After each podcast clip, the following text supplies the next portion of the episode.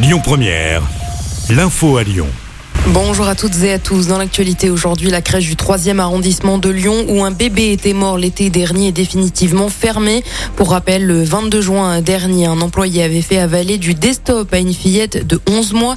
Cette dernière avait succombé quelques heures plus tard. Selon France Info, l'établissement ne rouvrira pas. L'enquête administrative a déterminé que depuis deux ans, le groupe People and Baby n'avait pas mis à jour l'intégralité des changements dans l'équipe de la crèche et notamment le nom de la responsable de la structure.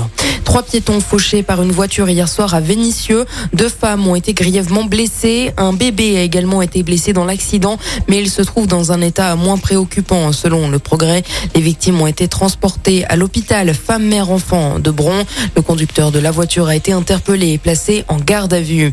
À mes yeux, un enfant de 6 ans est entre la vie et la mort après avoir chuté du sixième étage d'un immeuble hier soir. Son pronostic euh, vital est engagé. L'enfant se trouvait seul avec sa sœur au domicile familial au moment du drame.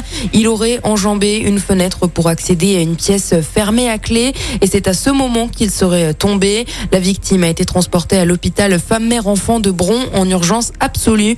Une enquête est en cours. L'actualité, c'est également Julien Bayou qui se met en retrait de la coprésidence du groupe écologiste à l'Assemblée. Il est accusé publiquement par Sandrine Rousseau d'avoir eu un comportement violent avec son ex-compagne.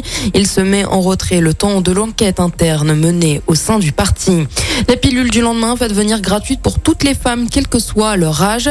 C'est l'annonce du ministre de la Santé euh, François Braun. Jusqu'ici, ce contraceptif d'urgence était gratuit pour les mineurs et pour les femmes de moins de 26 ans sur ordonnance. Le ministre annonce également la gratuité à venir pour les dépistages de toutes les infections sexuellement transmissibles jusqu'à 26 ans. France Alzheimer organise un bal populaire gratuit pour danser et échanger cet après-midi sur la place des terreaux dans le premier arrondissement de Lyon. En France, plus d'1,2 million de personnes sont atteintes de la maladie d'Alzheimer. Et puis un mot de sport pour terminer du tennis. Au tournoi de Tokyo, Caroline Garcia, la lyonnaise, a perdu lors de son entrée en compétition ce matin. Un match face à la chinoise Shui Zhang. Score final 4-6, 7-6, 7-6.